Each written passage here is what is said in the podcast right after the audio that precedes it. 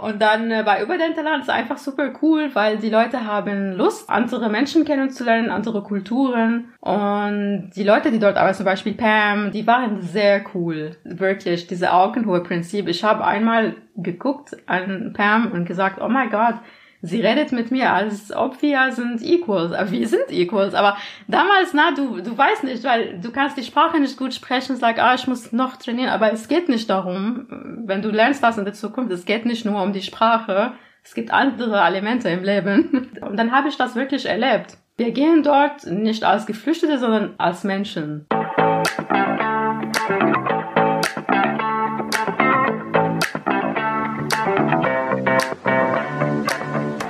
Herzlich willkommen bei Global Village 069, dem Podcast, der die internationale Vielfalt von Frankfurt am Main zelebriert.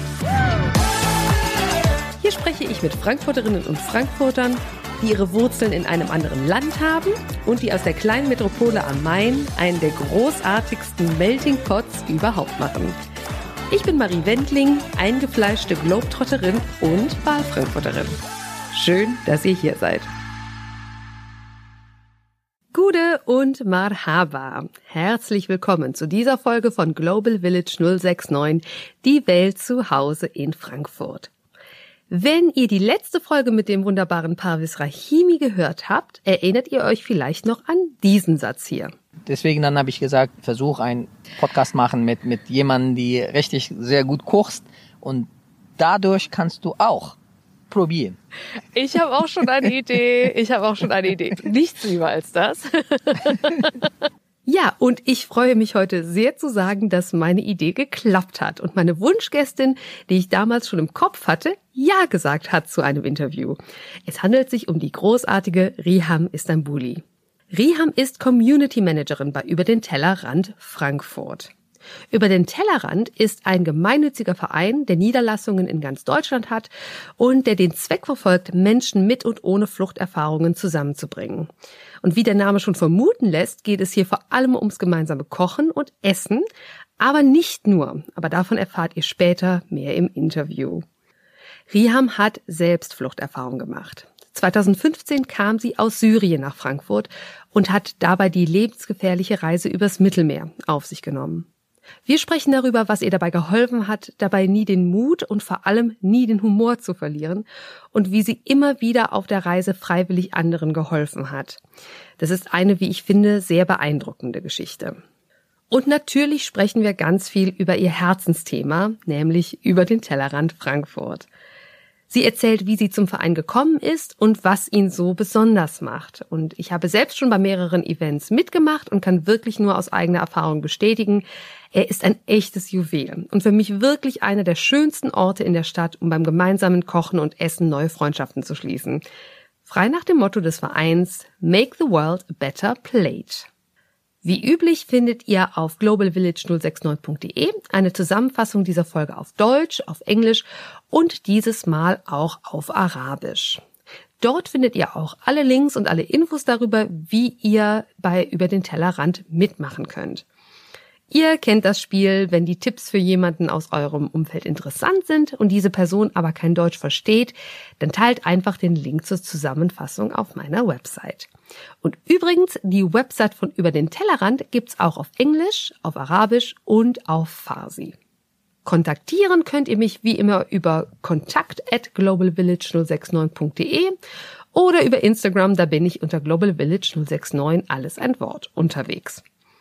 Und wenn euch die Folge gefallen hat, dann freue ich mich wirklich riesig, wenn ihr den Podcast teilt, abonniert und mir auch sehr, sehr gerne eine Bewertung dalasst. Denn das hilft sehr dabei, dass auch andere auf Global Village 069 aufmerksam werden. Vielen Dank. Okay, fast genug gebabbelt.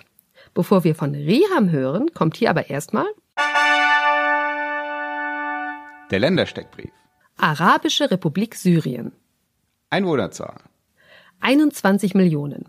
Seit Ausbruch des Bürgerkriegs 2011 haben über 5 Millionen Menschen das Land verlassen. Die meisten davon in die angrenzenden Länder Türkei, den Libanon und Jordanien. Landessprache. Amtssprache ist Hocharabisch. Die Umgangssprache jedoch ist das syrische Arabisch, also ein lokaler Dialekt. Stark eingeschränkt gibt es Minderheitensprachen wie Syrisch oder Westarmenisch.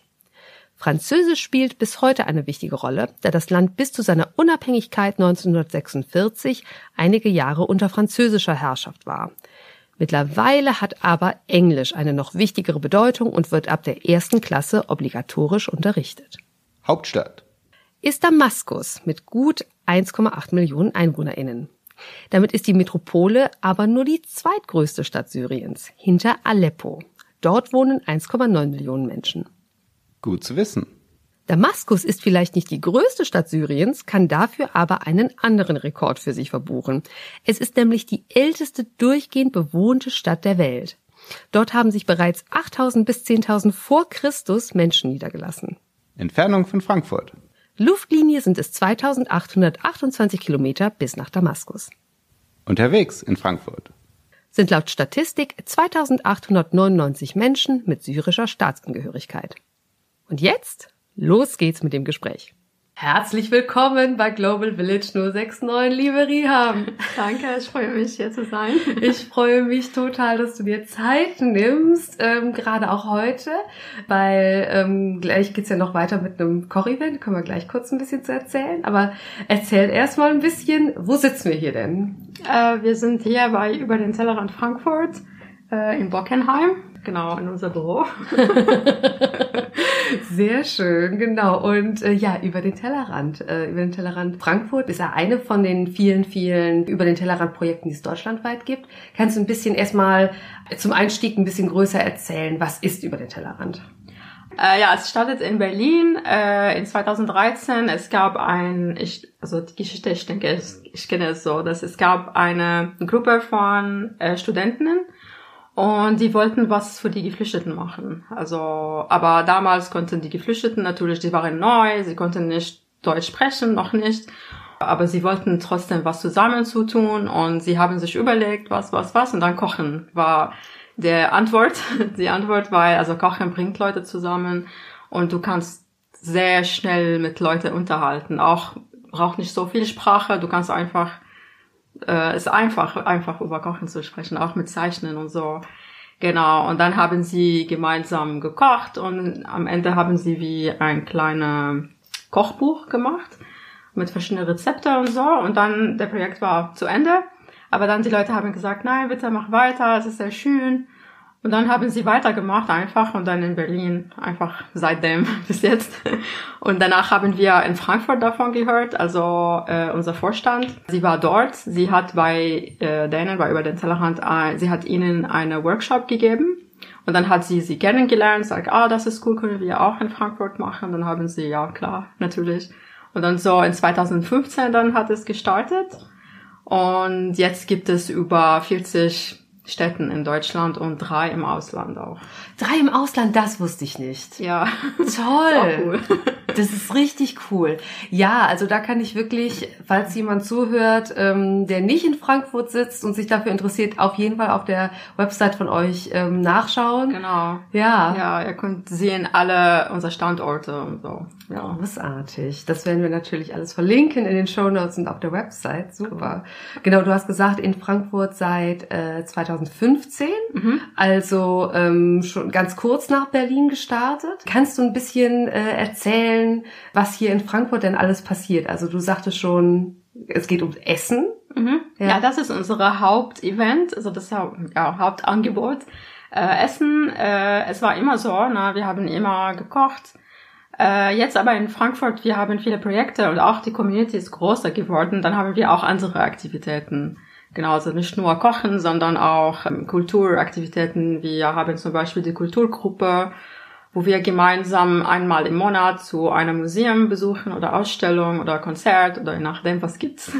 Und das ist auch durchgeführt von Ehrenamtlichen, die machen alles.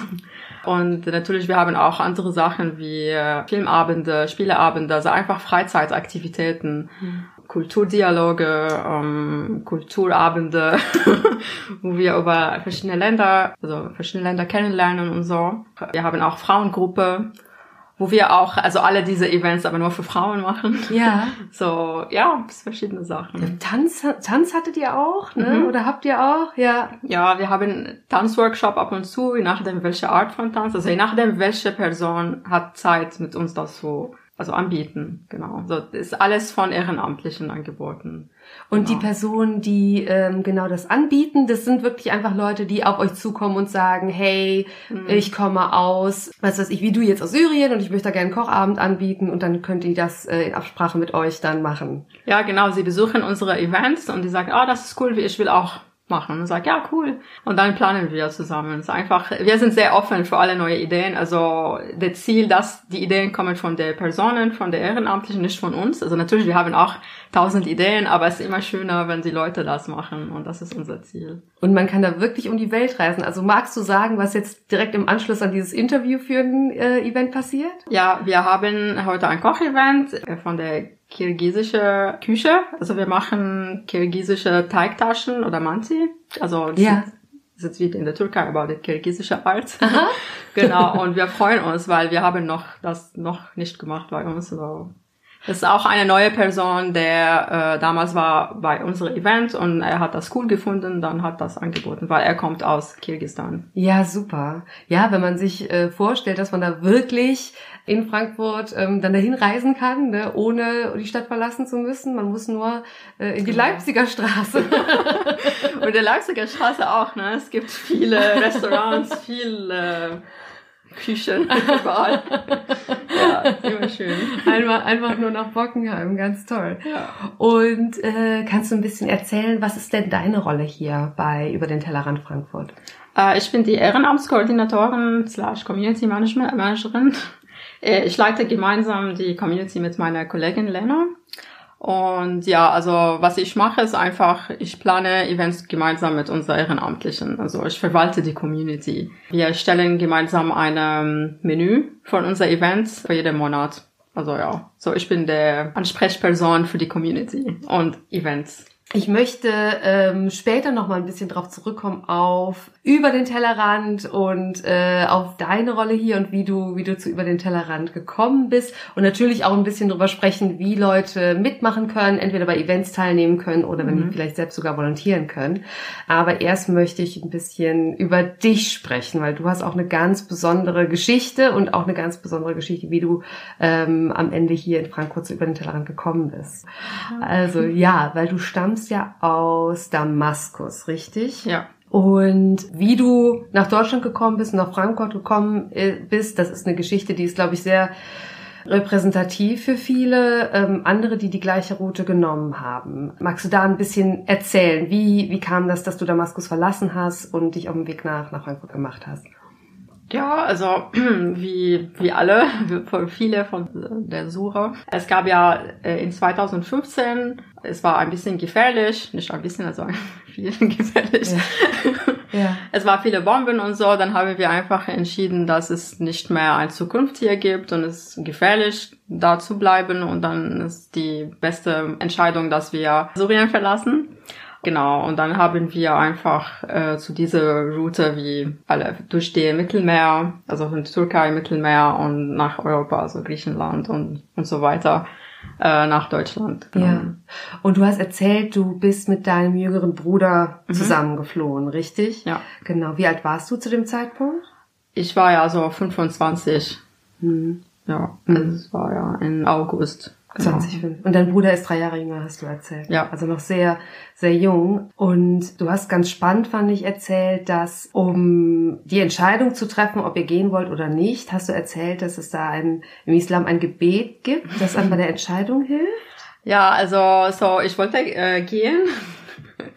Und dann, äh, ich wollte meinem Bruder auch äh, sagen, hey, lass uns gemeinsam gehen, sonst meine Eltern würden Nein sagen, weil es ist immer besser, dass wir zusammen, nicht alleine und so.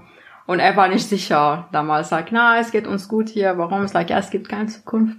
Äh, lass uns einfach gehen und und dann wir haben ja in, Islam wie ein Gebet heißt Istikhara.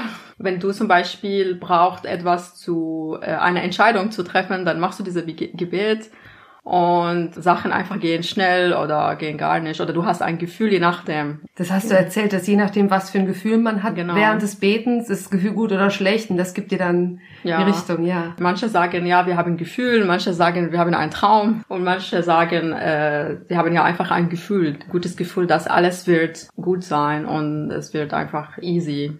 Dass man Intuition praktisch so, die eigene Genau. Intuition anzapft Genau. so ein bisschen, Ja. ne?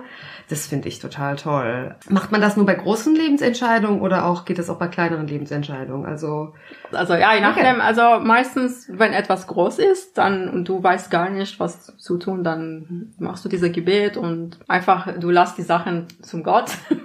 Aber du, du musst auch mitmachen. Es ist nicht, als ob du wartest und Sachen kommen zu dir. Dann du musst auch arbeiten und genau, aber dann du hast während der Zeit, du siehst, ob die Sachen gut funktionieren oder nicht, dann hast du eine klare Sicht. So bei uns zum Beispiel, mein Bruder hat gesagt, ja, ich fühle mich gut jetzt, lass uns nach Deutschland gehen. ja, Und aber man merkt auch, dass unsere Flucht war also war hart, aber auch nicht so schlimm wie bei den anderen zum Beispiel. War alles war irgendwie schnell hm. gegangen, es geht schnell gegangen. Also ich hatte immer die guten Gefühle. Ich hatte nie zum Beispiel, okay, ich hatte Angst an ein paar Orten, aber auch nicht, es war nicht so schlimm. Weil du hast zum Beispiel erzählt, also ihr habt dann, mein Gott, die, die, die Bilder, die man ganz viel in den Nachrichten ja sieht, ihr seid richtig mit dem Schlauchboot ja. Übers Mittelmeer übergesetzt. Ja. Ja, das weiß ich nicht, wie haben wir das gemacht. Also wenn ich daran jetzt denke, sag, oh mein Gott, wie konnten wir das mal? Was, es war wirklich gefährlich und nicht so schlau, aber trotzdem gleichzeitig war auch die einzige Weg. So, da- das Genau. ist es, ne, wenn du denkst, welche Alternative hattet ihr zu dem Zeitpunkt, ne? Ja. Genau, war ja keine Alternative da, ne, genau. Und du hattest auch im Vorgespräch gesagt, wenn man den Film The Swimmers gesehen hat, Mhm. ne, auf, auf Netflix, dass das ganz ähnlich war. Also nur, dass euer Boot nicht gesunken ist, aber, ja. Ja, genau. Also man sieht das äh, die gleiche Weg. Also wir haben äh, unsere Geschichte war nicht so dramatisch wie bei Ihnen zum Beispiel. Also es war besser, ein bisschen besser. Aber in diesem Film zum Beispiel, Sie haben über alle Geschichte erzählt in einer Geschichte, weißt du. Zum Beispiel, wenn du siehst der Boot und so, das ist ja ähnlich. Ne? Also wir waren gefahren damit und der Boot ist gestoppt äh, in dem Mittelmeer einfach so und dann es gab ein bisschen Panik und dann like oh my god was wollen wir machen und dann aber es hat nochmal gestartet und sind wir safe also wir waren nie im Wasser zum Beispiel das war gut weil ich denke also danach haben wir gehört dass diese Life Jacket die waren defekt Was? Sie haben uns äh, defekt Life Jacket äh, verkauft. So haben wir erfahren danach. Aber ich weiß nicht, ob das stimmt oder nicht. Aber wir haben Life Jackets äh, gekauft. Aber ja, es ist gut, dass wir das nicht probiert, haben- oh mein. Gott. Ja, genau. Weil sonst, äh, zum Beispiel, ich kann nicht gut schwimmen. Hm. So, das war ein bisschen dumm, dass ich diese Journey genommen habe, ja. Oh mein Gott, okay, wow, wow. Ja, aber das ist so klar, du, du bist natürlich in so einer Situation auch komplett abhängig von ganz vielen anderen Menschen, wo du vorher nicht wissen kannst, äh, meinen die es gut mit dir oder nicht. Ne? Du kannst, du kannst nicht wissen, die Schwimmweste ist die defekt oder oder funktioniert die. Du kannst nicht wissen, wird diese Person, die sagt, sie bringt mich jetzt von A nach B, das auch wirklich tun. Und du hast ja auch so ein bisschen geschildert, ihr habt da sehr unterschiedliche Erfahrungen gemacht von Menschen, die es sehr gut mit euch gemeint haben und Menschen, die versucht haben, euch zu betrügen und es nicht gut gemeint haben. Ja. Ja, also was hat uns sehr gut geholfen, dass wir waren immer eine Gruppe. So, wir waren immer sieben Leute und dann ist es schwierig, äh, mit uns was schlecht zu machen oder so, weil wir sind immer eine Gruppe, wir hatten nicht so viel Angst, weil wir waren immer eine Gruppe. Und das war eigentlich gut. Wenn man alleine äh, diesen Weg nimmt, dann natürlich wird viel Schlimmes passieren und äh, genau. Weil, ja, genau, es gab viele Versuche, äh, zum Beispiel in Ungarn, ein Taxi äh, sollte uns fahren zu einem Hotel, aber er hat, er wollte nicht mehr und er, auf der Autobahn hat einfach gestoppt in der Mitte von Autobahn in nirgendwo. Und er sagt, ja, jetzt habe ich kein mehr Benzin, geh raus, aber wir wollten nicht, wir waren einfach auch aggressiv mit ihm, so dass er ein bisschen Angst hat. Und dann hat er das erledigt, weil ja, ich denke, sie wollten einfach unser Geld nehmen und danach, also wir haben schon bezahlt von einer anderen Person vorher. Und er war nur der Fahrer. Aber ich denke, ihre Plan, dass sie unser Geld nehmen und dann lassen uns für die Polizei, so dass sie uns danach wegen dieser fin äh, Finger Fingerabdrücke. Fingerabdruck, äh, ja. Aber es hat, wir waren mehr und natürlich, es war gut. Zum Beispiel wäre ich alleine, dann, ich wusste nicht, wie kann ich ähm, machen. Sag, vielleicht würde ich raus. Sag, ja, okay, tschüss. Oder so. Ja. Aber genau. Auch da wieder, du hättest keine Alternative gehabt. Ja, genau. Sag, ja, was Ja. soll ich machen? Und äh, das, das finde ich ist auch so ein, was, was du gerade angesprochen hast und was auch bei The Swimmers, finde ich, super gut rauskommt, ist, es ist ja richtig teuer. Ne? Mhm. Also das ist ja nicht so dieses Gefühl von, ähm, wenn du diese, diese Fluchtroute nimmst, du machst dich auf dem Weg, äh, auf den Weg und hast kein Geld dabei, sondern du, es, es wird euch ja immer Geld abgenommen, ihr müsst für alles bezahlen, für jede Überfahrt, für jede Autofahrt. Es ist ja ein richtiges Investment, ne? Ja, deswegen, wenn, wenn Sie zum Beispiel versuchen, also schlecht mit uns zu sein oder etwas, also wir, wir bezahlen euch. Also es ist nicht, als wir kommen einfach Charity Case oder so, wir bezahlen alles. Aber es ist teuer, ja. Also zum Beispiel diese Trip mit diese Autos, zum Beispiel 200 Dollars oder Euro each, ne, für jede Person zum Beispiel. Oder bei andere, ja, also fün- 50 Euro hier, 200 Euro da, bla bla. Und dann, ich weiß nicht, aber wie viel insgesamt hat das gekostet? Vielleicht, ja, mindestens ja 4000 oder so Meine Güte. Euro oder so. Meine Güte. Each, ja. Pro Person, das ist Pro ver Person. verrückt. Und du hast eben ähm, genau gesagt, du warst in der Gruppe unterwegs und du warst die einzige Frau, richtig? Von unserer, ja, von, von meiner Gruppe, ja.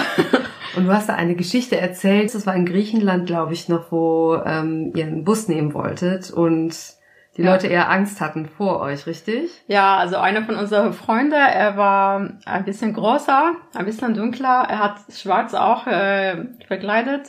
So, er hat ein bisschen Bart, weil er war müde und ja, wo, wo konnte er, also, also, ne? Sich rasieren. Rasieren. Ja. Hatte nicht die Prioritäten im Moment. Ja. Genau, ja. Und er war einfach, er war normal, nur ein bisschen müde und seine Kleidung war ein bisschen schmutzig, weil, ne, wir waren in, im Meer vorher und so. Und wir wollten einen Bus nehmen äh, an die Grenze. Und dann es gab einen Mann und ich denke seine Tochter, sie wollte mit mitreisen, also in dieser Bus äh, mitfahren, aber dann hat er sie nicht mehr verlassen äh, in der Bus zu, also Ja, der Vater hat die Tochter nicht alleine ja, einsteigen weil sie lassen, haben uns ja. geguckt und äh, nein, sie hatten Angst.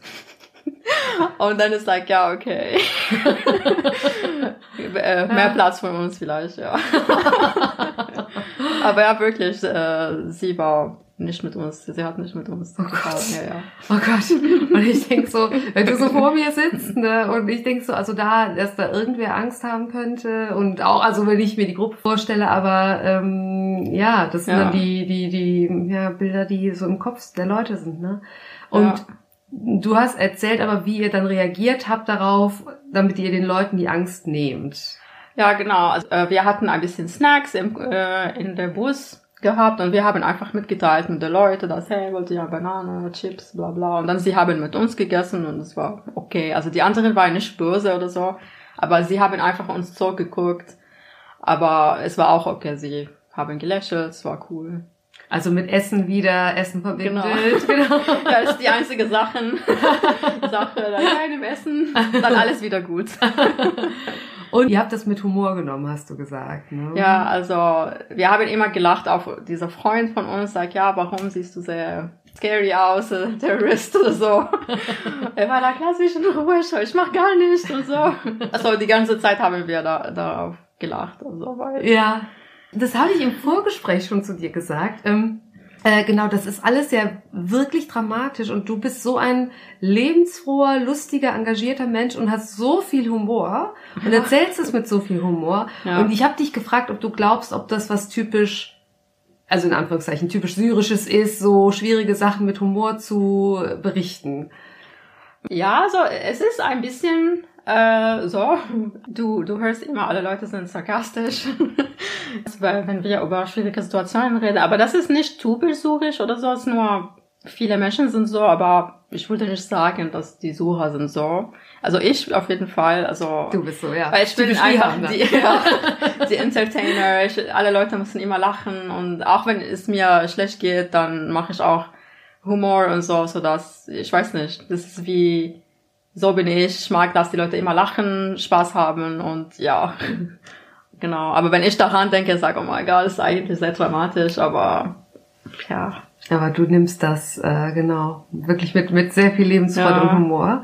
Und eine andere Sache, die mir ähm, aufgefallen ist, als du mir die Geschichte zum ersten Mal erzählt hast, du hast ganz oft darüber gesprochen, wie du übersetzt hast, Englisch und Arabisch, weil du bist nämlich studierte Übersetzerin. Ja, ja. ich habe in Damaskus äh, Übersetzung studiert, also Englisch, Arabisch.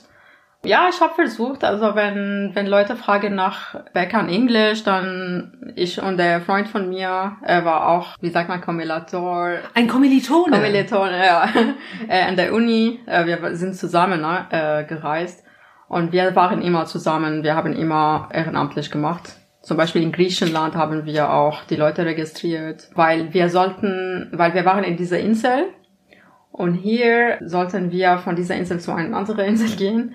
Genau, und dort musst du alle Leute dann äh, registrieren, sodass die eine Liste haben von alle Passagiere und so. Und dann sind wir mit dem Schiff gefahren. So, ja, ich habe zum Beispiel dort die Leute so registriert. Wahnsinn. Und ja, auch als ich äh, hier bin, habe ich auch ein bisschen geholfen. also in, in Frankfurt, als ich angekommen bin. Ich meine, ja. Das wusste ich gar nicht. Also das finde ich so äh, spannend. Ich kann mir das so gut bei dir vorstellen, weil das ist einerseits das Sprachliche, dass du eben diese Verbindung herstellst und eben dein Talent für Sprachen nutzt, da diese, diese Brücke zu bauen. Und aber gleichzeitig ähm, ist es ja nicht nur die Sprache, es ist auch, dass du dich generell engagierst, ne? dass du sagst, ich helfe beim Registrieren und ich helfe da, Informationen weiterzugeben. Das ist einfach sehr großzügig, finde ich, und sehr engagiert. Ja, danke. ich war nicht so wow, aber ich habe versucht ein bisschen. ja, nur am Anfang. Danach, ja, ich habe immer ab und zu immer hier in Deutschland versucht, immer, weil ich hatte viel Zeit auch, ne? Also Aha. dann ist besser, das zu machen. Das ist, was ich kann. Also die Sachen, die ich wirklich kann, dann mache ich. Und ja, und Sprache konnte ich, so das ist Ja. mein Ding. Absolut. Sprache und Leute zusammenbringen und ja, unterstützen. verstehen und vernetzen, ja genau. Ja, vollkommen. Genau. Und du hast jetzt schon so langsam genau den Bogen so ein bisschen geschlagen zu deiner Ankunft. Weil ihr seid dann ja von Wien mit dem Zug nach Frankfurt, richtig? Mhm. Ähm, wie kam die Wahl auf Frankfurt? Ich denke, es war, alle Leute sind nach München gegangen äh, damals. Sie wollten alle nach München. Aber wir wollten nicht mit alle Leute dort gehen, weil wir haben immer so entschieden, dass wenn viele Leute gehen zu einem Platz, wir gehen zu die andere.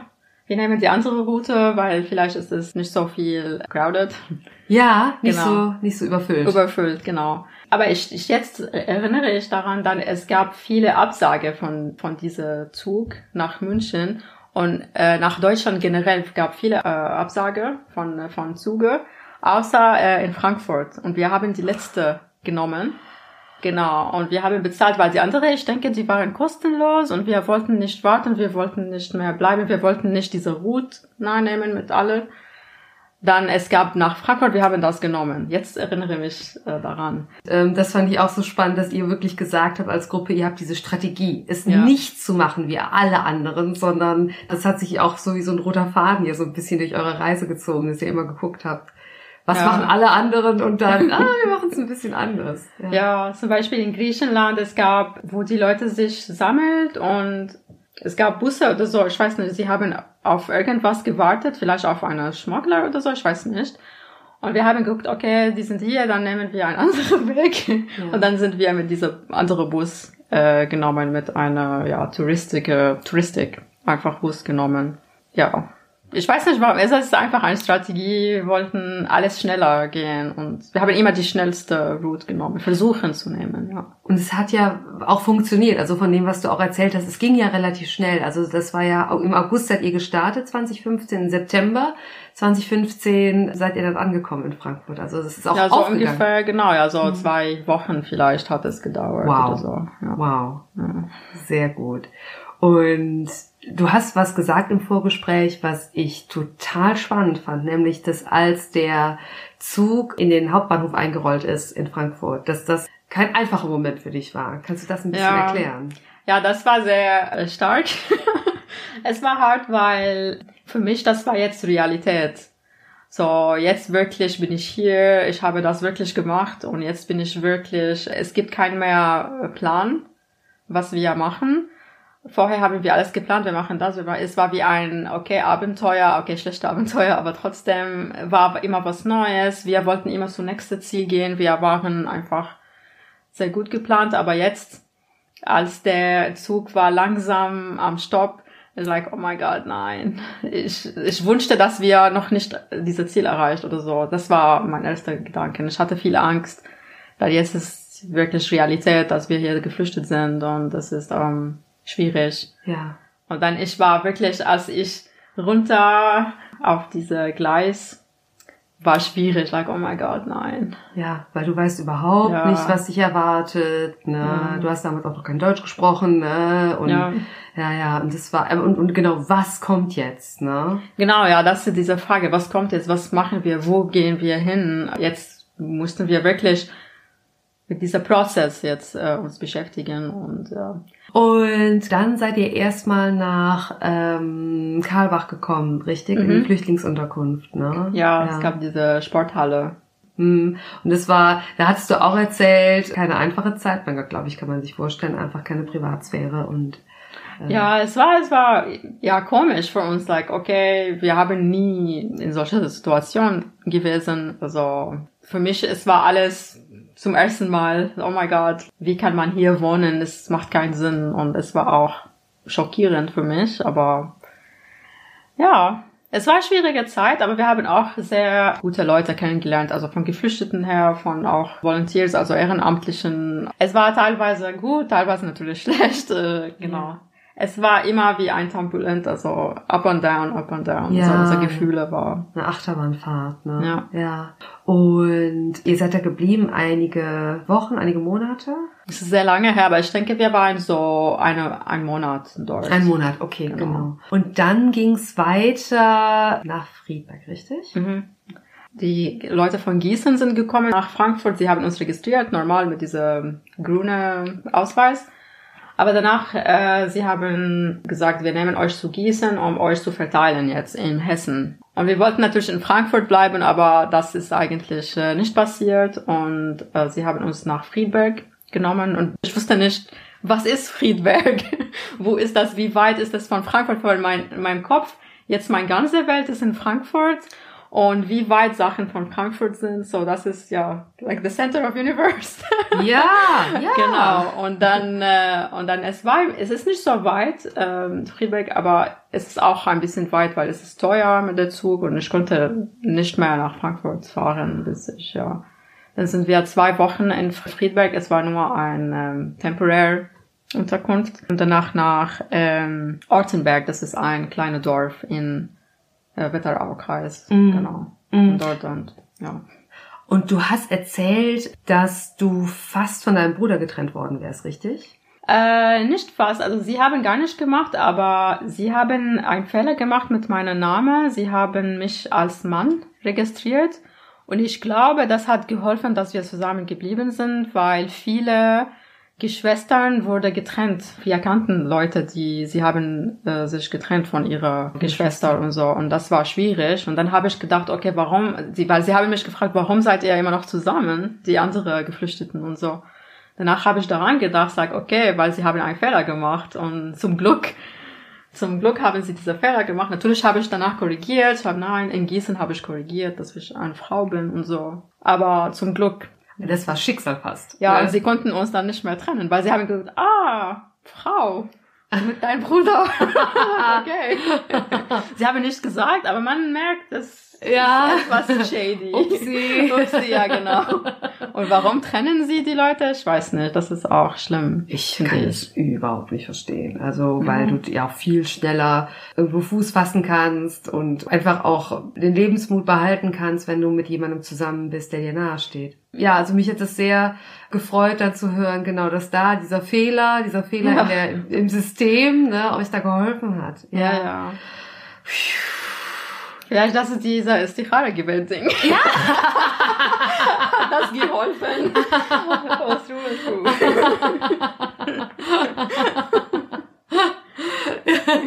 Ja, wer weiß? Wer weiß. Wer, genau. wer will das Gegenteil Ja, beweisen? ja. Das kann ja sein. Ja, richtig, richtig. Okay, genau, dann wart ihr in Ortenberg, genau, und du hast ja auch erzählt, ihr wart da so kleine Berühmtheiten, ne? So, so ein Ich bisschen. denke ja, weil, weil wir sind die Foreigners, also die, die Ausländer. Die Ausländer in der. Mitte auch. Genau. Und äh, Leute, es, es gab viele Leute, die uns helfen möchten. Also Mhm. es gab auch ja viele coole äh, ältere Menschen, die dort gewohnt haben und äh, haben sich gekümmert um alle Geflüchteten.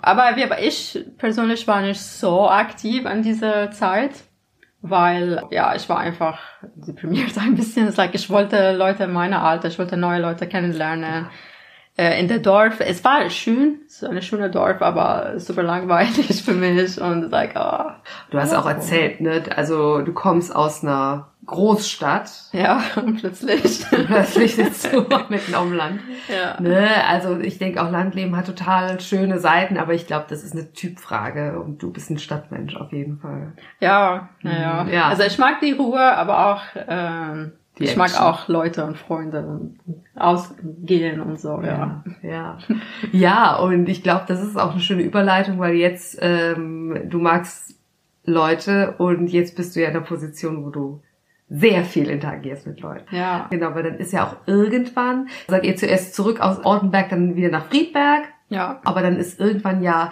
über den Tellerrand in dein Leben gekommen. Kannst du ein bisschen erzählen, wie das passiert ist? Ja, so ich war in, in Friedberg, ja. Und dann äh, ein Freund von mir ist in ähm, Frankfurt geblieben. Wir haben uns kennengelernt in der, also dieser Camp. Und dann ich habe ihm, hey, wie geht's? Also wie läuft's bei dir? Bla bla. Und dann habe ich gesagt, ja, ich sterbe von Langeweile. Also ich kann nicht mehr. Es ist so langweilig hier. Was machst du? Wie triffst du mit alle dieser Menschen und so? Weil er trifft sich mit vielen Deutschen und so. Das ist auch schön. Und dann hat er mir erzählt von über den Tellerrand. Er hat gesagt, ja, es gibt diese Organisation und du kannst diese Frau so schreiben. Das ist jetzt meine Kollegin Pamela. Sie war die äh, Leiterin von ähm, JobBuddy, jetzt Career Buddy Projekt. Und ja, kannst du mit ihr schreiben und blau. Weil ich wollte auch, ja, was Neues machen. Er hat sogar die E-Mail für mich äh, geschrieben, weil sein Deutsch war super. Ich sag, wie, wie konntest du sehr gut Deutsch sprechen? Und deswegen. Und dann, ja, ich habe ihr eine E-Mail geschrieben, dass ich und mein Bruder möchten auch teilnehmen. Und sie hat geantwortet und wir haben dann uns getroffen hier in Frankfurt. Fantastisch. Und dann habt ihr euch getroffen und das war dann direkt, ist direkt der Funke übergesprungen. Ja, sie hat einfach wie ein Interview gemacht, weil es geht um Job finden und so, äh, so dass sie von uns eine gute Match finden kann. Weil es geht um äh, helfen, äh, uns einen Job oder Ausbildung zu finden. Das war die Idee von, äh, immer noch die Idee von diesem Projekt. Und ja, sie war sehr, sehr, sehr lieb, sehr freundlich, sehr cool. Und ich erinnere mich, dass nach wir äh, so fertig sind mit der äh, Interview und alles, ich habe ihm gesagt, okay, diese Frau ist so freundlich, was ist das? sie ist super freundlich, hat gesagt, ja, sie ist cool. Und ja, also das hat eine sehr große, großer Eindruck an mich. Ich sag, okay, sie ist cool. Schön. Und dann haben wir angefangen mit diesem Projekt und dann habe ich viele, viele coole Leute kennengelernt. Auch Sura. Bis jetzt sind wir gute Freunde. Also das hat sehr, sehr gut funktioniert äh, mit mir. Dann habe ich alle Leute im Friedberg empfohlen, komm zu über den Tellerrand.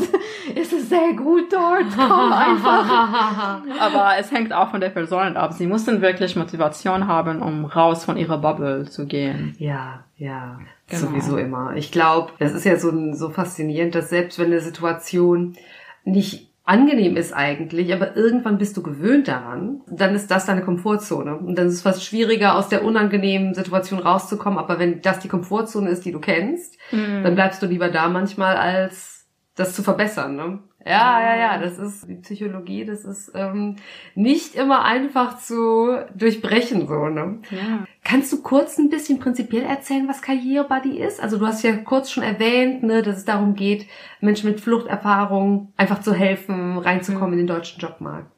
Ja, genau. Also es geht um die Integration in den Jobmarkt. Ähm, es geht um also Mentees, das ist die Leute, die äh, neu in Deutschland oder in Frankfurt sind und suchen einen Job oder Ausbildung oder Studium.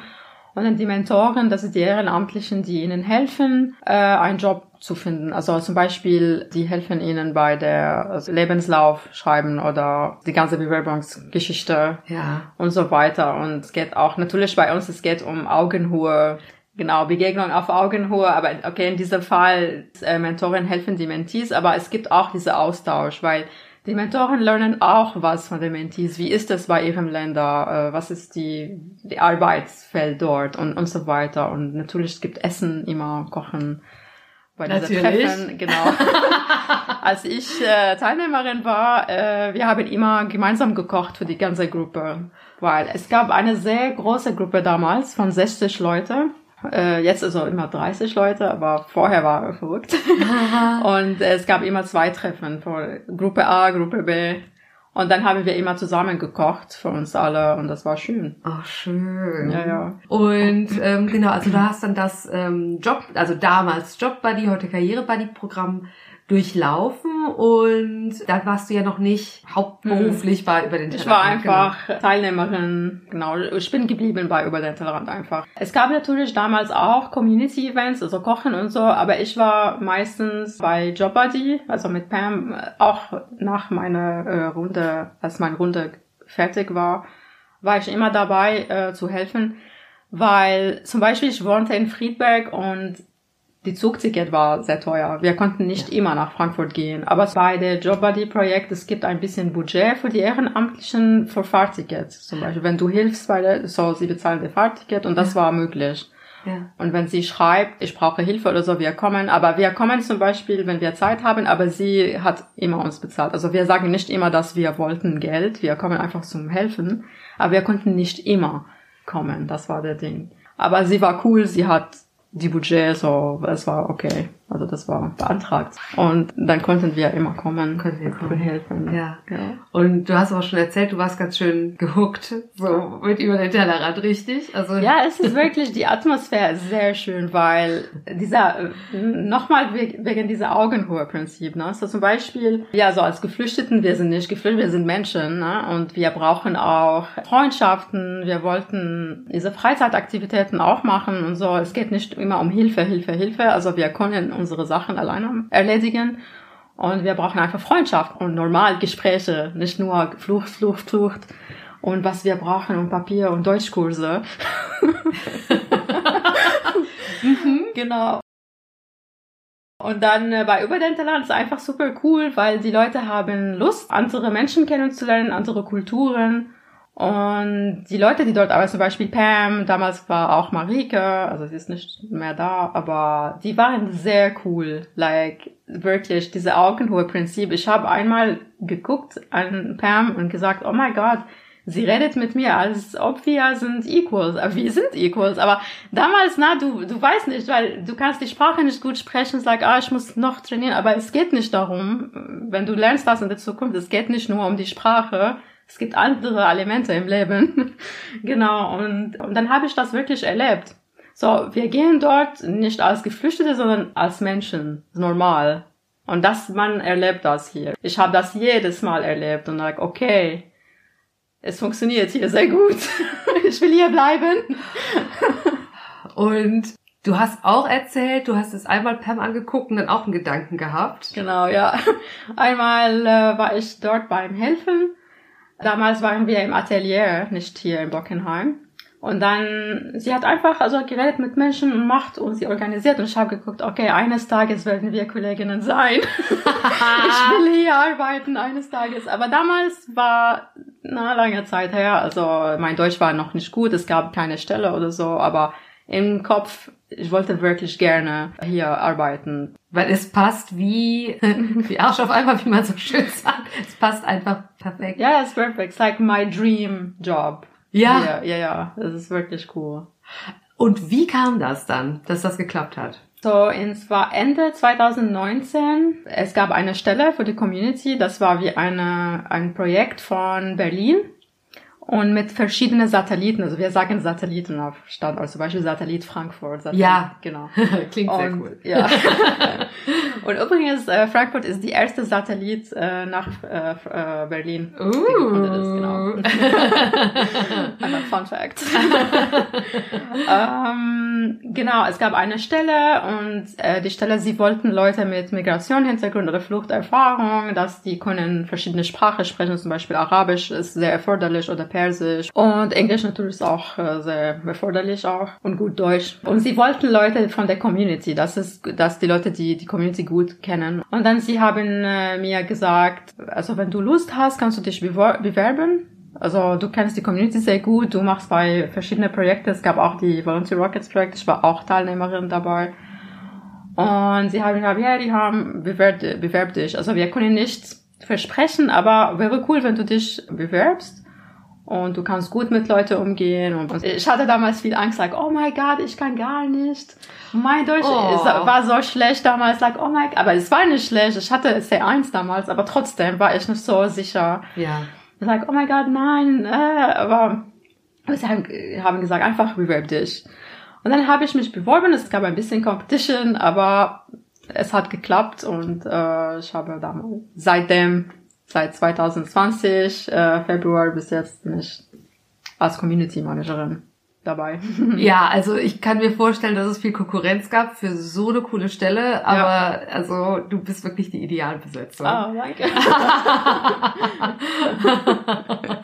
Ich habe auch schon bei ein paar Events mitgemacht und Ja. muss wirklich sagen, also alles, was du so beschrieben hast, es ist so toll, wie du es beschreibst. Also es macht so viel Freude und man geht immer so bereichert raus. Und ich glaube, beim letzten Koch-Event, wo ich hier dabei war, habe ich mit fünf Menschen die Handynummer ausgetauscht, mindestens. Ah, und ich sehe immer wieder neue, die dieselben Gesichter hier, aber auch immer wieder neue. Und, und du bist so der Dreh- und Angelpunkt und ähm, hältst das wirklich hier so toll zusammen. Und äh, ja, also deswegen Ja. du bist auch die Idealbesetzung. Ah, Du hast auch erzählt, genau, dein Job hat ja gestartet, so ziemlich gleichzeitig mit Beginn der Pandemie. Mhm. Und ähm, das war aber nicht nur schlecht. Ja, also so Corona ist gestartet. Wir sollten die letzte Kochevent war am, äh, ich denke, 8. März. War- Das war mein Geburtstag auch. War sehr schön. Oh, So, da, was, das war mein erstes Event als Mitarbeiterin. Ich habe das nicht organisiert, aber ich war dabei. So, ich wollte lernen und so von meiner Kollegin Clara.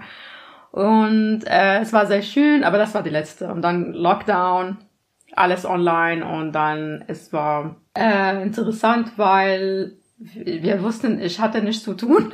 ja.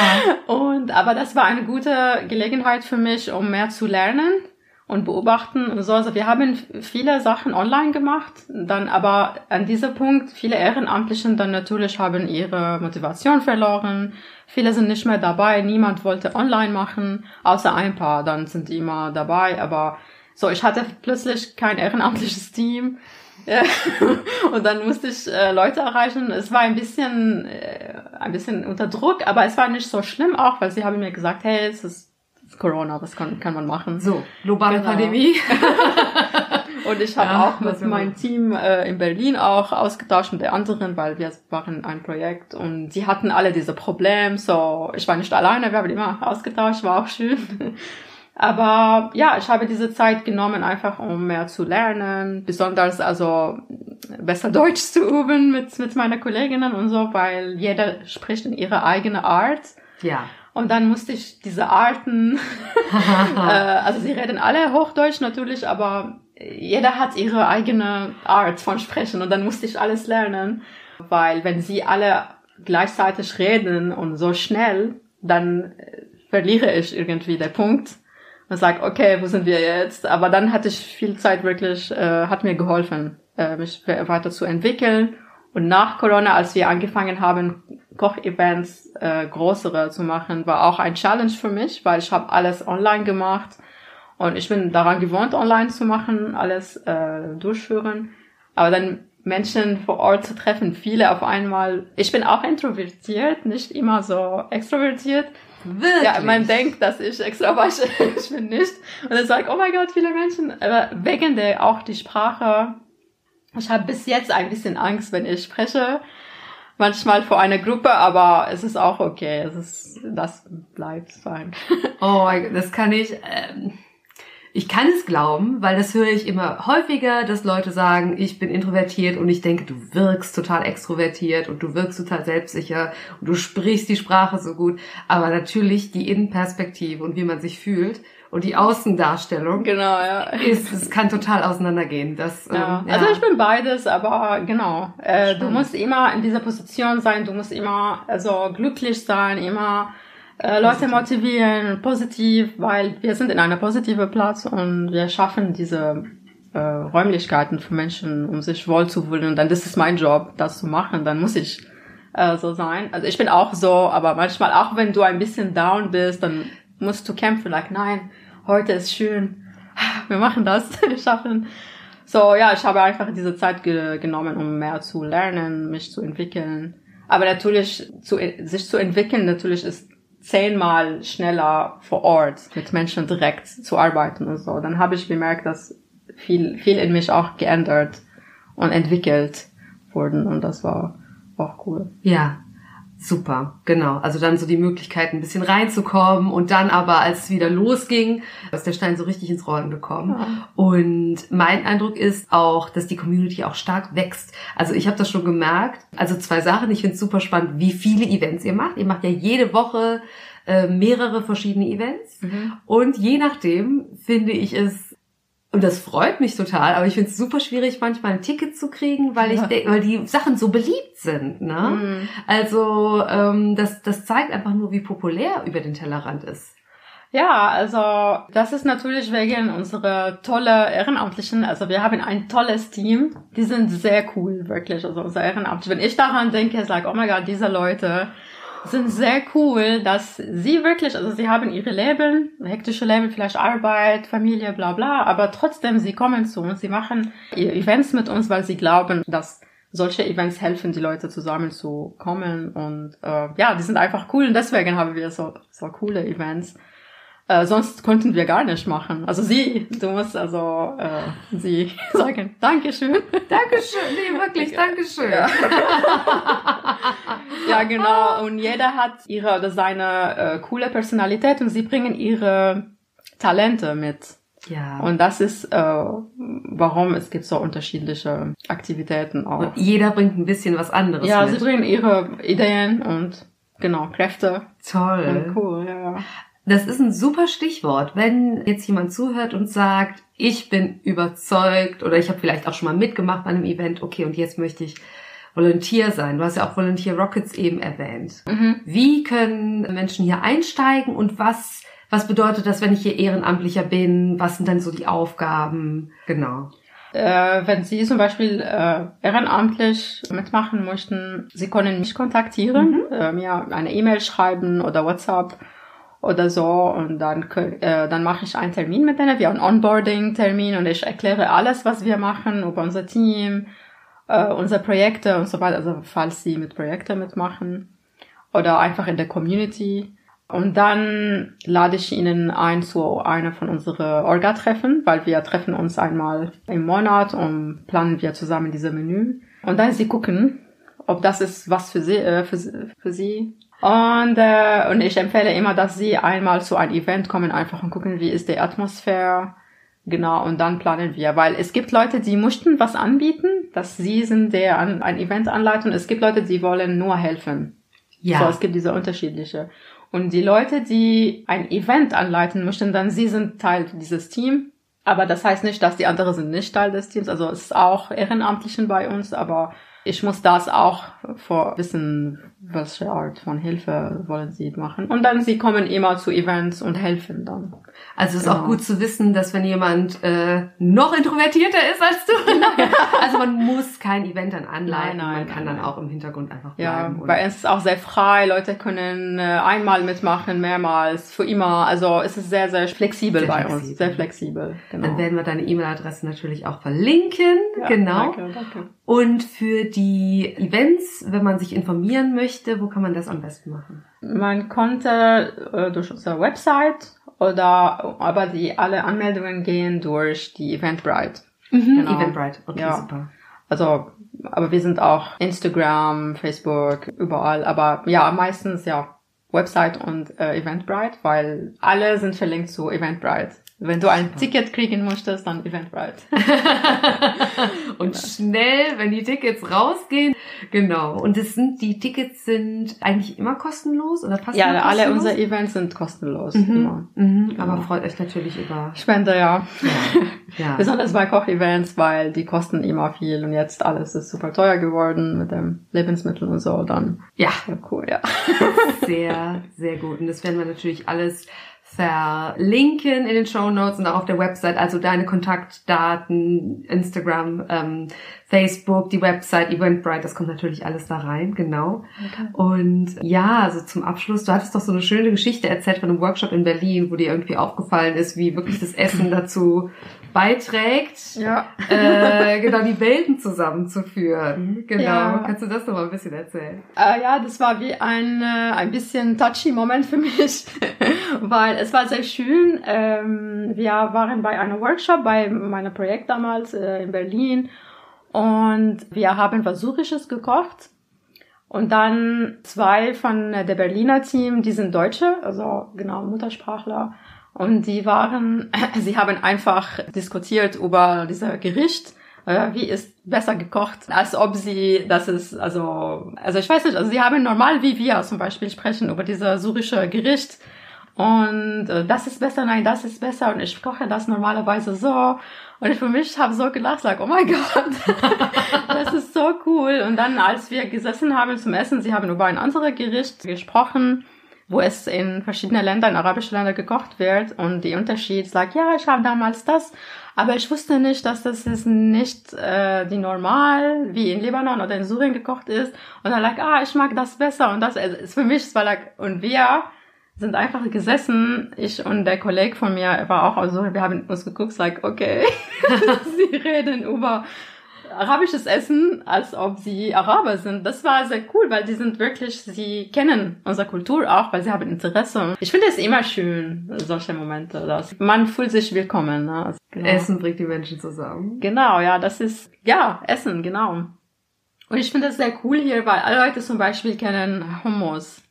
Alle Oh, Leute ja. kennen, also diese Kleinigkeiten, also für uns das ist Snacks und so, aber alle Leute kennen das und Tabule zum Beispiel und dann like, ah, ihr kennt das, wow, cool. Oh yes. aber ja, wir freuen uns immer und äh, jetzt viele Leute vielleicht kennen auch, können sagen Marhaba oder Yalla oder so. Wir, wir lachen immer, wenn Leute sagen Yalla, Yalla. Und sagen, ja. das ist wirklich schön. Und dann last but not least möchte ich noch etwas Werbung machen für äh, euer Kochbuch. Ja, Ja. das war unser Baby. euer In der Corona-Zeit. ja, es war gut in der Corona-Zeit, weil wir konnten dieses Buch machen. Und das, hat- das hat auch schon einen schönen Titel. Genau, hier liegt ja auch eins. Ne? Genau. Äh, Frankfurt ist bunt. genau. So, es gibt hier Mit einem S in Klammern. Also Frankfurt ist bunt und Frankfurt ist, Ist bunt, bunt. wie Essen, genau. Genau. Ja, ja, 97 Rezepte von Menschen aus der ganzen Welt, die in Frankfurt ein Zuhause fanden. Ja, das ist also allein die ähm, Bilder, die man hier auf dem Titel sieht, da läuft mir schon das Wasser im Munde zusammen. Deswegen, ähm, wenn man das kaufen möchte, wo bekommt man das? Man kann uns eine E-Mail schreiben oder kann, kann man hier direkt kommen und ein Buch kaufen. Also von uns, also kannst du. Super. Genau. Also unbedingte Empfehlung, auf die Website gehen, Eventbrite. Oh, das ist Pam. Ja. Oh, was ist das für ein Rezept? Ist das Spinat und Ähm, Fleisch? Oxtail, denke ich. Oh. Weil äh, ihre Mutter kommt aus Lesotho. Ah. Aber äh, sie ist halb Deutsch, halb äh, Lesotho. Ah, okay. Mhm. Deswegen, also Oh. sie ist in der Buch. mein Gott, also, also ähm, die unbedingte Empfehlung, kommt alle her, meldet euch für ein Event an, macht mit und holt euch das Frankfurt ist Bunt Kochbuch. Liebe Riham, ich danke dir ganz herzlich für dieses Gespräch. Ja, gerne. danke, dass ich hier mitmachen durfte. Und ich danke dir auch ganz herzlich für über den Tellerrand und wie du diese ganz wundervolle Initiative in Frankfurt nach vorne bringst. Also es macht ganz vielen Menschen und immer mehr Menschen unheimlich viel Freude. Deswegen vielen herzlichen Dank. Ah, danke dir auch.